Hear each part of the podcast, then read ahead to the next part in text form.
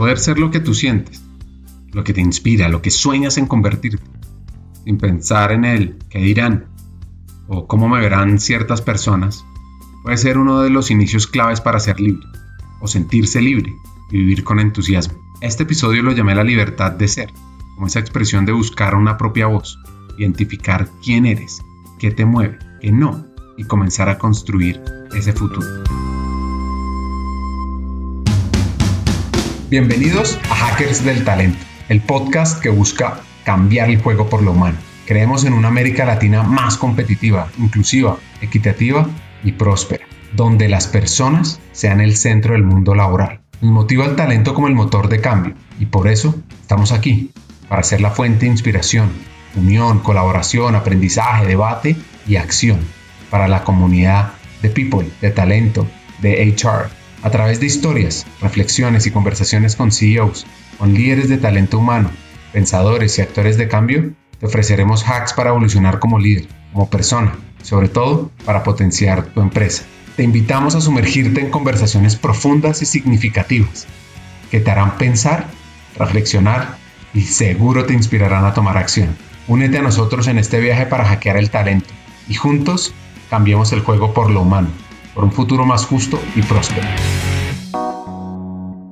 Nuestra invitada de hoy, Ashley Frangi, es una emprendedora fuera de serie que impacta América Latina con nuevas narrativas, con historias, resolviendo preguntas, como una de las más influyentes en el mundo de los podcasts, de los cuales tiene varios muy famosos, como el podcast llamado Se Regalan Dudas. Cuenta que su apertura y su creatividad pues fue a través de la inspiración de sus padres, quienes además le dieron libertad.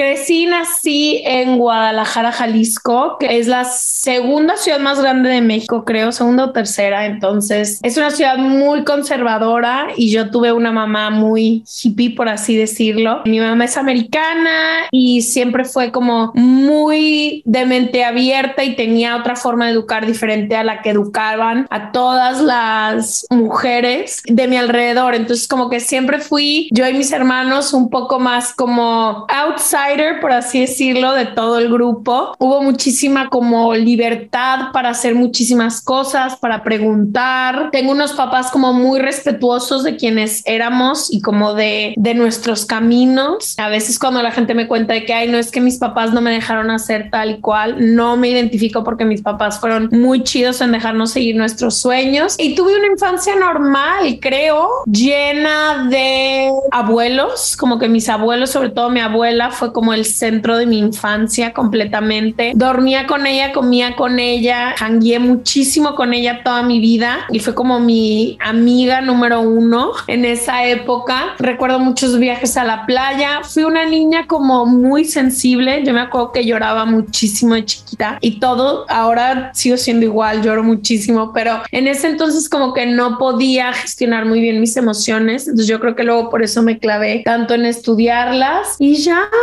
mi infancia tengo pocos recuerdos, la verdad no tengo tantos, pero crecí pegada a mi hermana, dormí toda la vida hasta los 19 años al lado de ella, en una ciudad con poca diversidad, pero con muy buenas amigas que hice en la prepa y en la secundaria. La libertad e independencia se relaciona con la confianza cuando hablamos de crianza como padres que establecen pautas estructurales y luego capacitan a los niños para que tomen sus propias decisiones independientes y sobre todo dejarlos ser para encontrarse ellos mismos y saber quiénes son. Siguiendo con la historia, es muy interesante entender la rebeldía de su mamá. Siento que mi mamá nunca encajó en esta sociedad en la que ella llegó. Mi mamá es adoptada, eh, nació en Estados Unidos, pero fue adoptada por mexicanos. Y como que ella siempre se sintió muy americana. Entonces muchas cosas que para la sociedad mexicana, que es muy cerrada y suele ser como muy centrada en la religión y todo, en mi casa pues nunca aplicó. O sea, en la casa había Budas y había Lakshmis y había Jesús y, y la Virgen de Guadalupe y demás. Entonces creo que mi mamá fue como muy rebelde en ese asunto. También mi mamá tiene una historia de vida como muy particular, fue mamá a los 17 años, entonces como que fue siempre muy abierta en el tema del sexo, en el tema de cómo vivíamos nuestras vidas y la verdad mi papá, ahora que entiendo todo, mi papá creció con una mamá que es como súper matriarca y como se vino del Líbano y sacó adelante a toda su familia a través de la cocina, porque cocina comida árabe increíble. Entonces como que siento que de ambas partes tuve mucha influencia del feminismo y de como mujeres trabajando y sacando adelante a todo mundo. Pero mi mamá en particular, no sé, es una mujer muy especial, nos llevó toda la vida con miles de psicólogos, chamanes, terapeutas, con la de los imanes, las flores de Bach, o sea, todo lo que me dicen yo de que no, ya lo hice a los nueve años, a los diez años, siempre la acompañábamos a todo. Yo me acuerdo constelar a los 12 años por primera vez, chiquitita. Entonces, no sé, madre es una persona muy especial. Esto me recuerda una frase de la escritora y feminista africana Chimainanda Ngozi, que dice, la historia única crea estereotipos, y el problema con los estereotipos no es que sean falsos, sino que están incompletos, hacen que una historia se convierta en la única historia. Por otro lado, ¿cómo era su padre?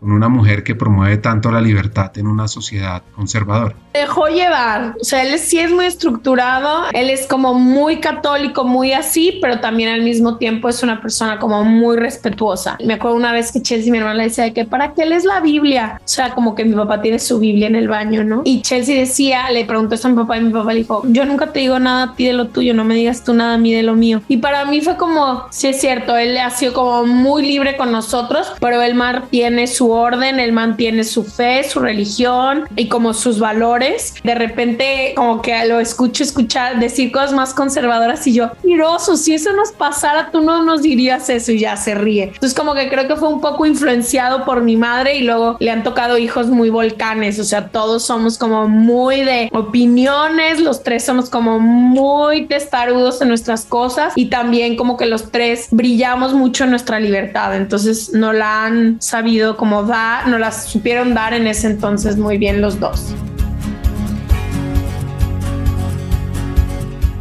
La vida en la adolescencia es una montaña rusa. Hay momentos que al recordarlo suben la energía y otros que la bajan. Pues aquí vienen un par. Creo que me la sube pensar como en esos veranos en el mar. Nos íbamos por meses enteros. Una casa que tenían mis abuelos en el mar. Creo que eso es lo que me sube muchísimo en la energía. A veces, una vez tomé una clase de meditación que decía como escoge un recuerdo y medita alrededor de ese recuerdo una y otra vez y escogí ese recuerdo. Entonces creo que eso me sube la energía. Como yo con Chelsea, mi hermana, en algún lado. O sea, siempre estuvimos hasta el día de hoy, somos como dos chicles. Entonces eso me sube la energía y me la baja, yo creo que pensar en toda la presión que se me puso sobre mi cuerpo. Vengo de una familia donde todo mundo tiene un cuerpo muy delgado y como que todo mundo entra en el estereotipo de cuerpo como muy normativo y yo siempre tuve un cuerpo gordo y siempre tuve y hubo muy poca diversidad de eso. Entonces mi mamá, ahora ya lo hemos platicado mucho y trabajado, pero como que mucha de nuestra conversación y conflicto se centró como en las dietas desde desde muy, muy chica, como desde segundo de primaria, y eso me baja la energía pensar que tuve que dedicar tanta parte de mi infancia en pensar en algo que ahorita no lo considero como el eje central de mi atención para nada. La confianza en uno mismo significa creer en su propio juicio, en sus capacidades, en sus habilidades. Se trata de valorarse a uno mismo y sentirse digno, independientemente de las imperfecciones o de lo que los demás puedan creer de ti. La autoeficacia y la autoestima a menudo se usan indistintamente con la confianza en uno mismo, pero son sutilmente diferentes, porque es que obtenemos una sensación de autoeficacia cuando nos vemos dominando una habilidad y logrando metas, y esto nos anima a creer que si aprendemos y trabajamos más duro en un área en particular, tendremos éxito. Es este tipo de confianza lo que lleva a las personas a aceptar desafíos difíciles y seguir adelante a pesar de los contratiempos. Ahora, la autoestima una sensación más general de que podemos hacer frente a lo que suceda en nuestras vidas y que tenemos derecho a ser felices.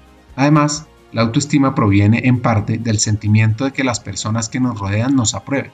Podemos o no ser capaces de controlar esto. Si experimentamos muchas críticas o rechazo por parte de los demás, pues nuestra autoestima puede sufrir fácilmente a menos que la apoyemos de otras maneras. Sí, un regalo que le podemos dar a las personas es buscar siempre trabajar por fortalecer su autoestima y no fijarnos tanto en imperfecciones banales que no afectan el resultado. Sí, como que sobre todo es, te quita la energía que necesitas para muchísimas cosas. O sea, yo a veces pienso y me preguntan, o sea, yo me imagino, imagínate que todo lo que me enfoqué en mi infancia, porque literalmente eras, no puedo creer ahora que haya un doctor que le recete una dieta a una niña de 7 años, o sea, se me hace increíble, pero creo que te roba muchísima energía, o sea, me hubiera gustado que deja tú el autoestima y todo, que ese tiempo tiempo lo hubiera dedicado para aprender un idioma nuevo o aprender un hobby nuevo o poder gastar ese tiempo haciendo otras cosas. Entonces creo que sí, es una robadera de energía y también centran a la mujer y a los hombres también como si el eje central de su vida fuera el cuerpo y no es un vehículo que utilizamos y valemos más por nuestro cuerpo que por nuestra inteligencia. Ahora, la pregunta es, ¿Cómo hizo para generar esa autoconfianza? Yo encontré muchísima representación en las redes sociales. A mi alrededor no hubo cuerpos gordos sexys, no hubo cuerpos gordos. A mí siempre me ha encantado la moda y de chica nunca pude hacerlo hasta que encontré a cuerpos gordos en el internet de mujeres increíbles. Yo siempre tengo esta discusión con Leti, que es con la que hago el podcast de Se Regalan Dudas. Ella siempre es como, no, las redes sociales no. Y yo le dije, güey, para mí personalmente las redes sociales me enseñaron todo lo que a mi alrededor no había, que era esta diversidad de cuerpos y el poder ver a cuerpos gordos siendo felices, moviéndose, sexys, llenos de moda, buscando placer y no sé si sin las redes lo hubiera podido encontrar, yo creo que no. Llegó el momento de abrirse al mundo. De ahí, de estar en Guadalajara, se divorciaron mis papás cuando yo tenía como 16 años. Para mí fue muy claro como que quería estudiar algo, no sabía qué todavía en ese entonces, fuera de México. Como que quería aprovechar ese grandísimo privilegio que podían darme mis papás de poder estudiar fuera de México. Y me decidí por la fotografía, que es algo que siempre me había encantado. Y estudié la mm, carrera en Santa Bárbara, que es al norte de donde vivo ahorita de Los Ángeles, en una escuela chiquita que se dedicaba solo enseñar fotografía de todo tipo, pero pura fotografía, que fue increíble. Fue la primera vez que conviví con gente de otras culturas de tiempo completo. Tuve novios que no eran mexicanos, o sea, como que realmente conocer más lo diverso que puede ser el mundo y también como darme un cuenta un poco lo cerrada que había sido la forma en la que yo había crecido y cómo, pues sí, ciertos temas que se viven de forma mucho más libre en otras culturas, yo las había vivido como muy reprimida. El cuerpo, el sexo, el placer, las mujeres, como que todo eso. Y fui muy feliz. Yo creo que fueron de los mejores años de mi vida. Fue la primera vez también que tuve como mucha libertad. Me encantó la escuela. Yo tengo dislexia y se me complica mucho como escribir. Y esto era todo foto, todo arte, todo manual. Podías hacer los exámenes oralmente. Entonces como que fue un lugar donde pude florecer muchísimo. Hice grandes amigos. Y terminando la universidad me fui a vivir unos años a Nueva York, donde fui intern y luego asistente de fotógrafo porque eso era lo que yo quería hacer, estaba como muy, muy enfocada en eso. Y Nueva York fue una experiencia muy complicada. A veces creo que me hubiera gustado ponerle fast forward a ese momento, esos cinco años específicos de mi vida. Sufrí muchísimo, es una ciudad, a mí en lo personal no me gustó, fue muy duro, muy solitario, estaba deprimida para salir, o sea, como que no me gustaba. Es una ciudad donde si no tienes dinero y si no estás generando dinero, el estilo de vida es muy complicado complejo muy complicado. Entonces, para mí fue como una época muy difícil de mi vida y me vine a vivir a California por un novio que tenía en aquel entonces que vivía acá. Entonces, me mudé creyendo que iba a estar aquí de paso, quería hacer una maestría, llevar a lo mejor la fotografía estaba muy comercial y a lo mejor quería estudiar una maestría para hacerlo un poco más académico, como me hubiera gustado ser maestra o me hubiera gustado poder dedicarme más como a la fotografía como arte, no tanto como comercial. Y no sucedió, seguí siendo por el lado comercial y cuando corté con este novio, se vino Letia un verano y estuvimos aquí como viendo, cambiándome de casa, acomodando todo, tratando de ser nuevos amigos porque pues todo se había terminado un poco y ahí empezó, se regalan dudas y ahora van cinco años casi de eso. La soledad, pues es un término que cada vez oímos más como esos términos de moda es una tapadera para todo tipo de cosas que la mayoría de la gente preferiría no nombrar. o no tiene idea de cómo solucionarlo. A mucha gente le gusta estar sola, que es distinto a la soledad. A mí mismo me encanta estar solo, aprender, leer, viajar y conectarme con otros entornos.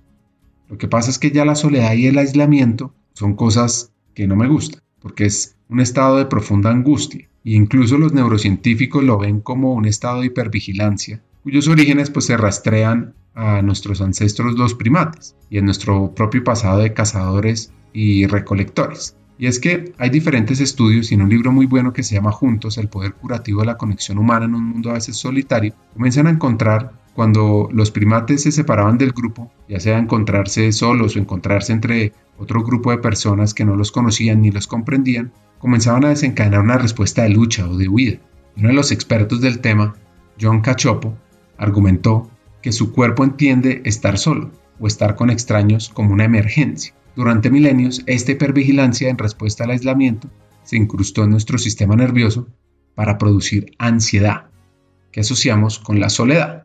En esos momentos respiramos más rápido, nuestro corazón se acelera, nuestra presión arterial sube, no dormimos, actuamos temerosos, a la defensiva y egoístas, todo lo cual aleja a las personas que realmente podrían querer ayudar y tienden a evitar que las personas solitarias hagan lo que más les beneficiaría, tender la mano a los demás. Así, volviendo a la historia, su sueño, siendo fotógrafa, estaba en conectar con las personas en entender los seres humanos. Entonces, como que siempre quería eso, pero decidí estudiar fotografía porque realmente me apasionaba y mi papá me decía, lo que tú quieras estudiar, pero hazlo bien. Entonces, como que dije, bueno, si voy a estudiar fotografía, lo voy, voy a estudiar todo, o sea, tengo una licenciatura y un minor en, en luz, entonces como que sí traté de hacerlo muy formal y sí, me imaginaba como fotógrafa, o sea, 100% teniendo mi estudio, nunca de naturaleza, de hecho, una broma entre mis amigas y yo de la universidad es que yo me fui a un viaje, era como todo de naturaleza y odié. O sea, terminé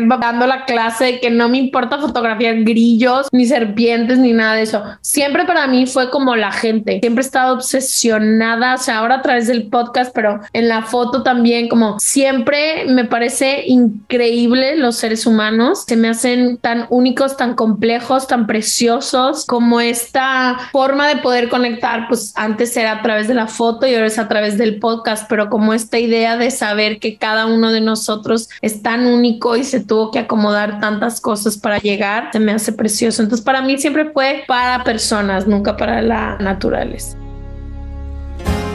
Vivir por fuera es vivir con comunidades de paso. ¿Sabes qué pasa? También es como hay muchísimo paso. O sea, hay gente que va por un año, va por un cambio de trabajo, va por secciones muy pequeñas de tiempo. Entonces todo es muy impermanente. No se puede construir tanta comunidad como haces con tus vecinos, ¿no? O sea, ahorita que estuvo la pandemia y yo estuve aquí, bueno, conocí a todos los vecinos de mi cuadra. Todos siguen viviendo aquí. Nos compartíamos desde papel de baño hasta comimos juntos de calle a calle. O sea, como que esa comunidad no existe tanto en Nueva York. No sería la persona que soy hoy sin haber vivido en Nueva York, más a lo mejor no me hubiera extendido tanto tiempo. También hay como mucha vergüenza en dejar Nueva York, ¿no? Como quién es el que más puede y es como mucho es parte de eso. Pero sí, o sea, el loft para mí fueron seis roomies con un baño, ¿no? Entonces ese fue mi, nunca hubo loft, siempre hubo el compartir hasta cuarto. Entonces tengo, ahora ya volví, no había vuelto a Nueva York como en seis años eh, y volví para el tour con Se Regalan Dudas y fue una experiencia muy chida como poder volver de otro lugar y poder decir como estos años también como me curtieron para lo, todo lo que sé ahora de producción y de todo eso, pues lo aprendí ahí.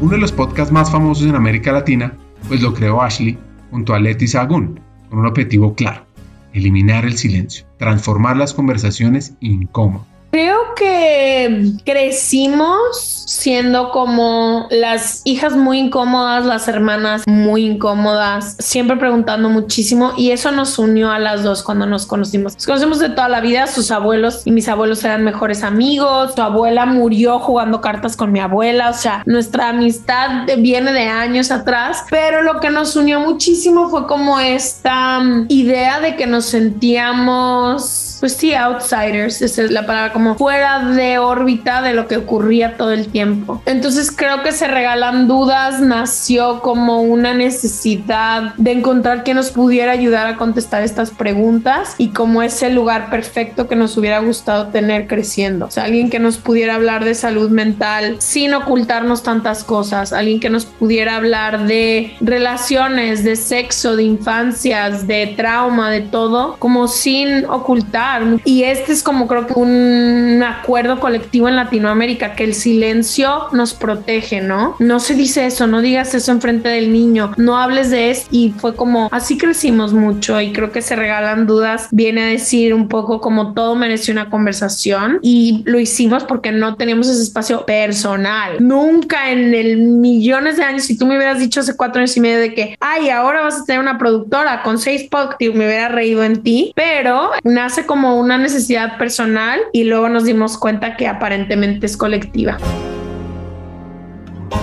Por supuesto que el éxito viene también de pasar por caminos espinosos? Creo que ha habido varios, obviamente. O sea, a veces cuando me preguntan yo de que no todo ha sido muy bonito, aunque me considero que hemos sido sumamente suertudas. Creo que uno de los fracasos más grandes ha sido no tener abogados para que nos checaran los primeros deals, o sea, como las primeras cosas que llegaron a nosotras. Estábamos muy emocionadas, como creímos que esto era un hobby que nunca iba a generar dinero ni nada. Cuando llega la primera oferta de Spotify, el no haber tenido un abogado que nos checara bien todo y el emocionarnos por el dinero y por decir, este dinero lo podemos reinvertir completamente, Letillo, sigamos en nuestros trabajos y podemos crecer el podcast. ¿Lo revisaron con tiempo? Pues no, literal se nos acercó el que llevaba los podcasts en México. Todavía era una como sección chiquita de Spotify, todavía no le daban con todo como ahorita, que son los que tienen más audiencia en podcast. Se nos acercaron desde las primeras semanas y fue como, oigan, queremos llevarse regalan dudas a hacer un exclusivo de Spotify. Y creo que nos emocionamos tanto que no tuvimos como, o sea, ahorita por más que llegue el deal que llega, siempre es como pausa ¿Qué dicen los abogados? ¿Qué dicen nosotras? Y en ese entonces fue como, y eso nos jugó en contra, ¿sabes? No tomamos las decisiones un poco más con la cabeza, que siempre siento que tiene que ser un mix y eso siempre nos ha diferenciado. Muchas veces nos dicen, pero ¿por qué no cierran este deal? Y es como, no se siente bien, no te puedo decir por qué, pero hay algo que no se siente bien. En ese entonces debimos de bajarle un poquito como a la emoción cuando se nos acercó Spotify y solo revisar mejor el contrato. Hubiéramos hecho el deal, está en Spotify nos cambió la vida, nos dio los recursos para poder, o sea, los cimientos de lo que es hoy, pero pudimos habernoslo llevado con más calma, después pagamos las consecuencias de eso. ¿Cómo evolucionó la pandemia a lo que es hoy?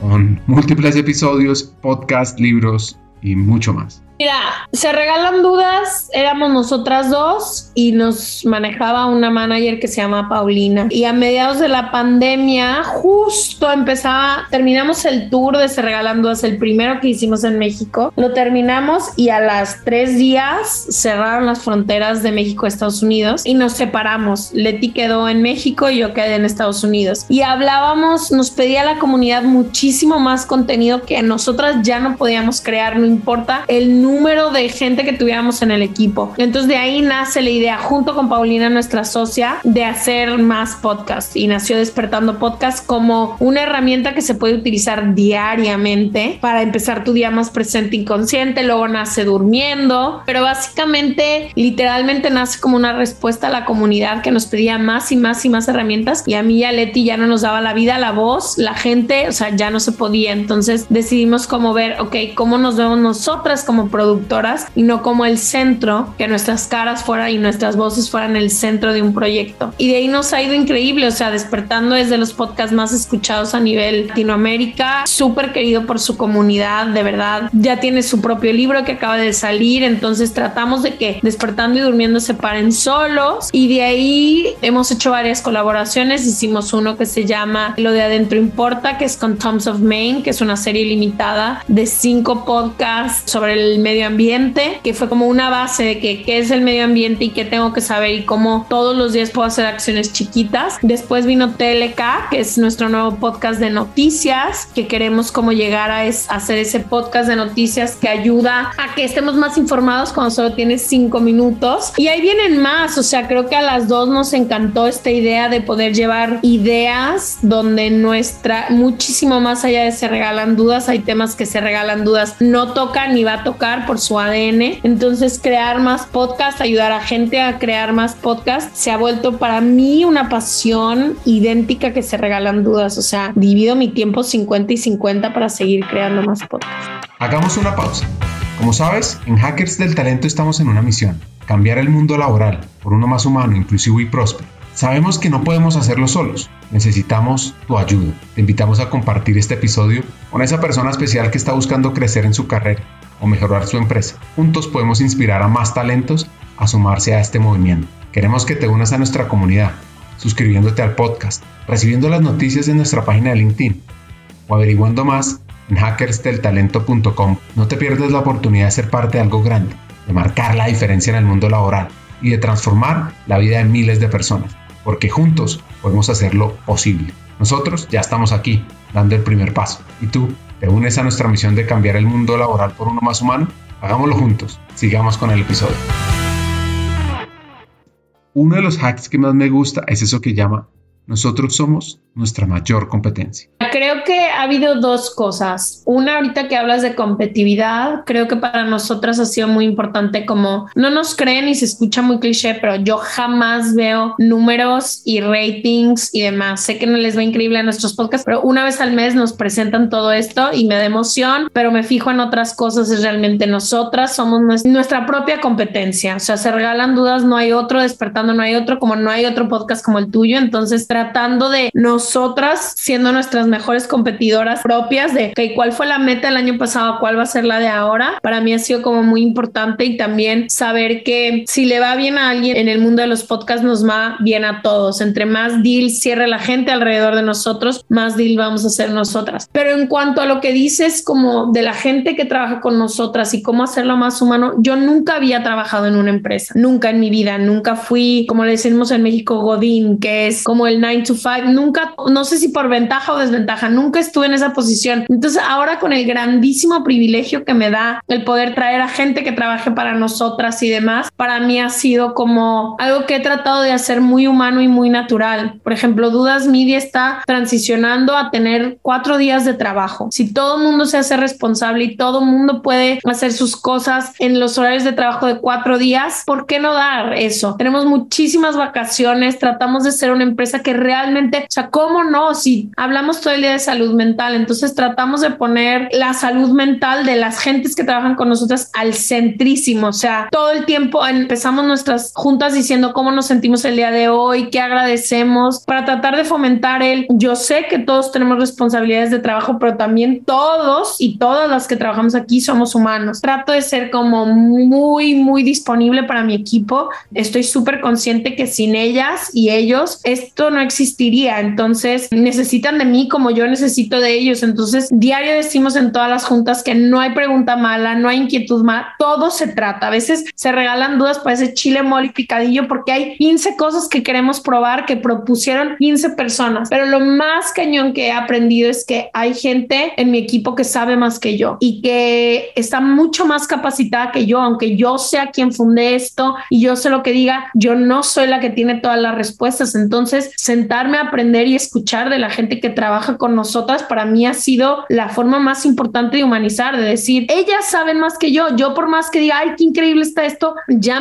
ya no me da la vida para seguir aprendiendo y ellas son expertas. Entonces creo que como preguntar sería la número uno, como siempre estar tanto abierta a que me hagan preguntas como yo a preguntar y también entender que este es un proyecto increíble y todo, pero que no puede funcionar si las personas que están adentro de ellos, eso significa nosotras también tenemos como muy claro el autocuidado y el amor propio porque es una empresa que demanda muchísimo, que se genera muchísimo contenido que requiere de mi cara, de mi mente, o sea, de muchas cosas. Entonces, como ser muy, muy sólidas en eso, en el autocuidado, en el amor propio. Hay horarios mega estrictos de comunicación. No puedes escribirle a alguien a su WhatsApp, se hace a través de Slack. Hay un canal de urgencia si te urge algo. Si no, todo se tiene que hacer durante el horario de trabajo. Y todo esto ha sido muy natural. Tenemos una chava que amo que se llama Araceli de Recursos Humanos con la que vivo discutiendo porque me dice, no, es que así se tiene que hacer. Y yo, pero ¿quién dice que se tiene que hacer así? ¿Por qué van a tener tan pocas vacaciones? Entonces creo que eso, como también no educarme tanto en cómo otras empresas están estructuradas, sino como que es lo que yo me encargo, ¿no? A mí me toca como todo lo interno de la empresa y he tratado de no educarme tanto. O sea, leí unos libros y después ha sido como mucho advisors. Yo prefiero que contratar a alguien que me pueda decir, oye, ¿cómo hago nuestra empresa más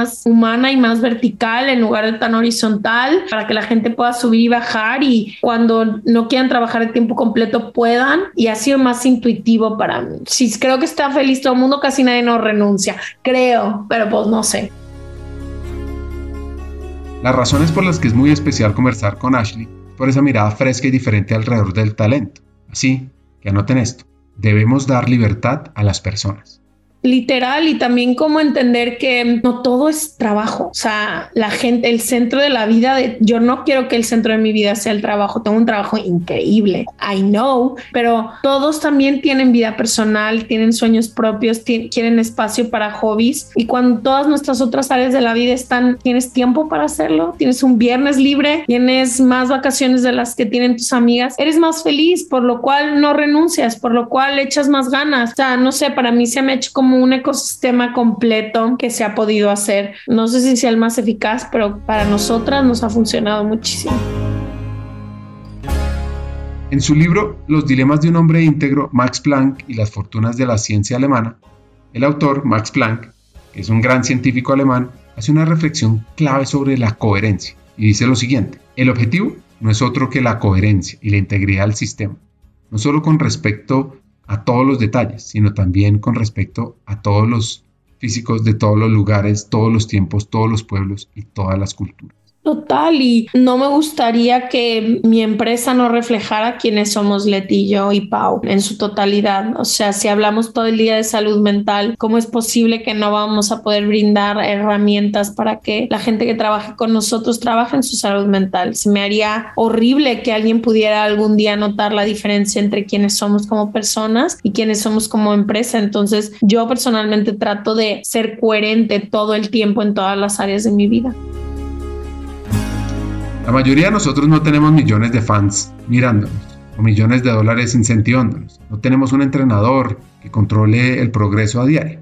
No hay un peso de combate para nuestra profesión. En realidad, esto hace que nuestros trabajos, nuestras vidas sean más difíciles porque tenemos que ser nuestro propio gerente, nuestro propio amo.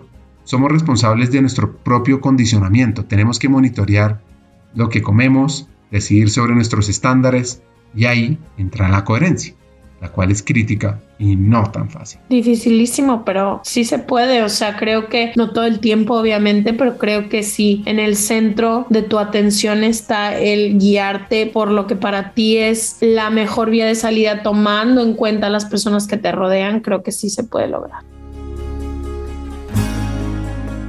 El autoaprendizaje, aprender a aprender, son esas habilidades que sí o sí necesitamos trabajar todos los días para evolucionar en el mundo laboral y como persona.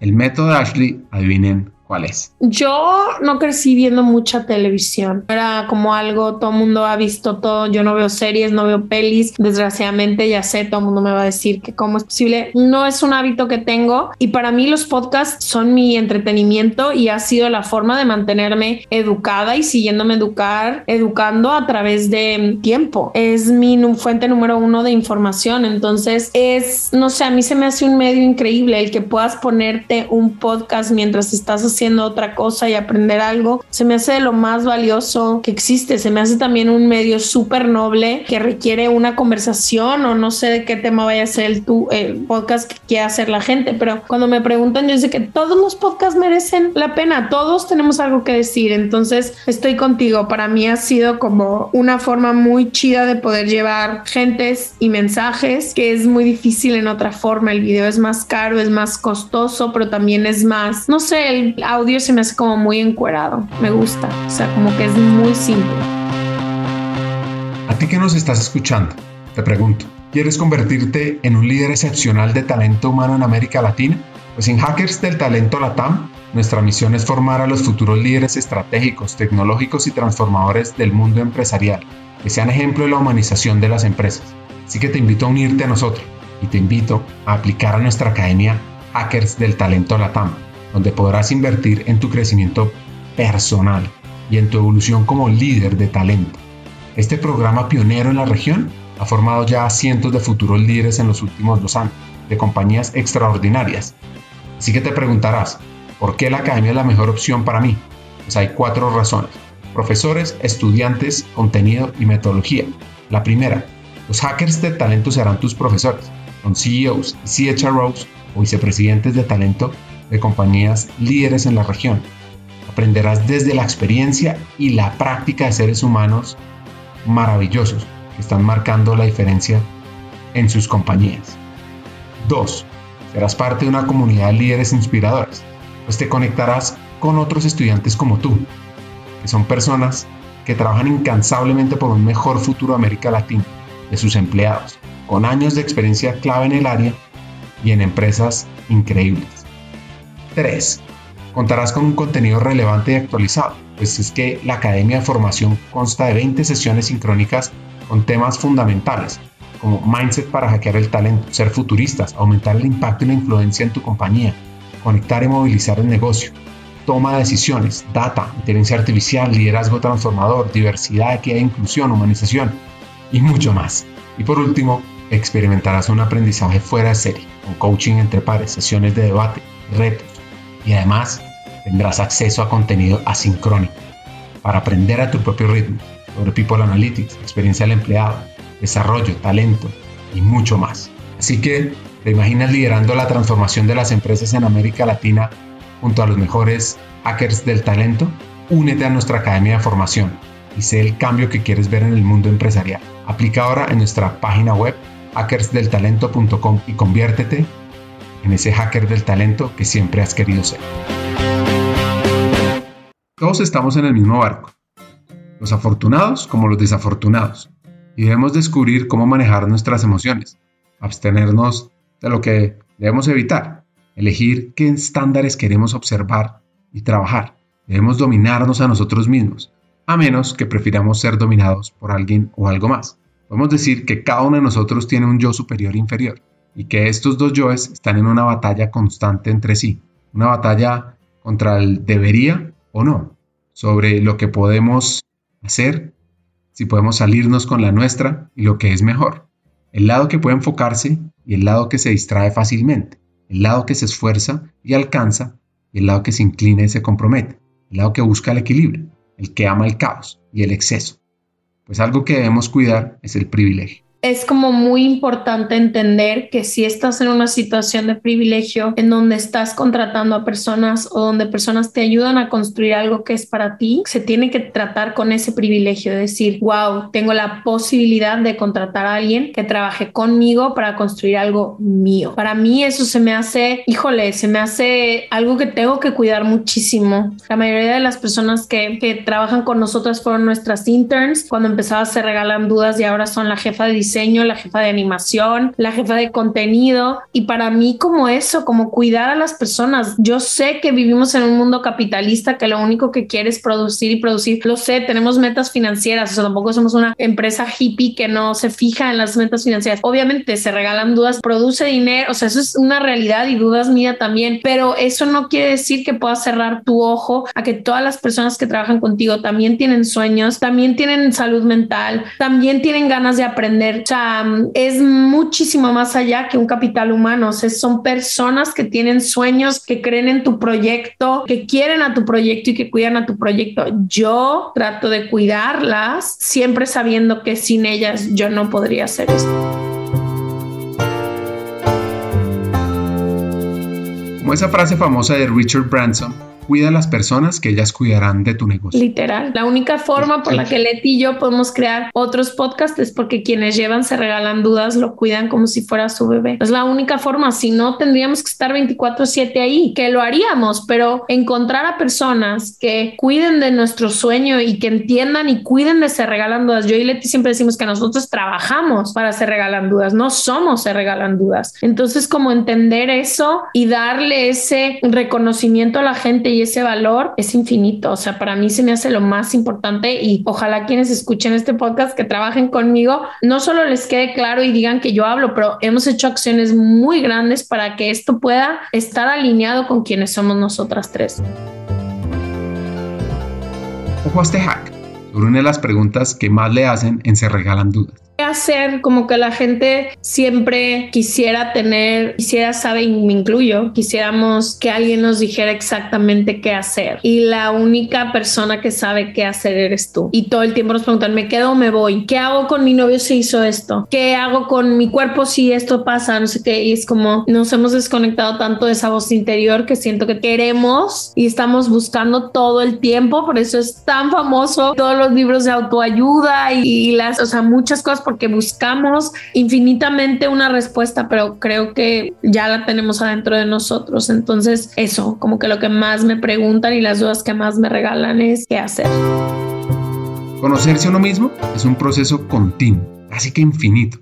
Y hacerse algunas de las siguientes preguntas te puede ayudar a ti como hack. ¿Cuáles son los errores que sigo cometiendo? ¿Por qué? Esta pregunta es sorprendente lo exitoso que puede ser, porque sin hacer nada espectacular, le permite uno saber dónde fluye.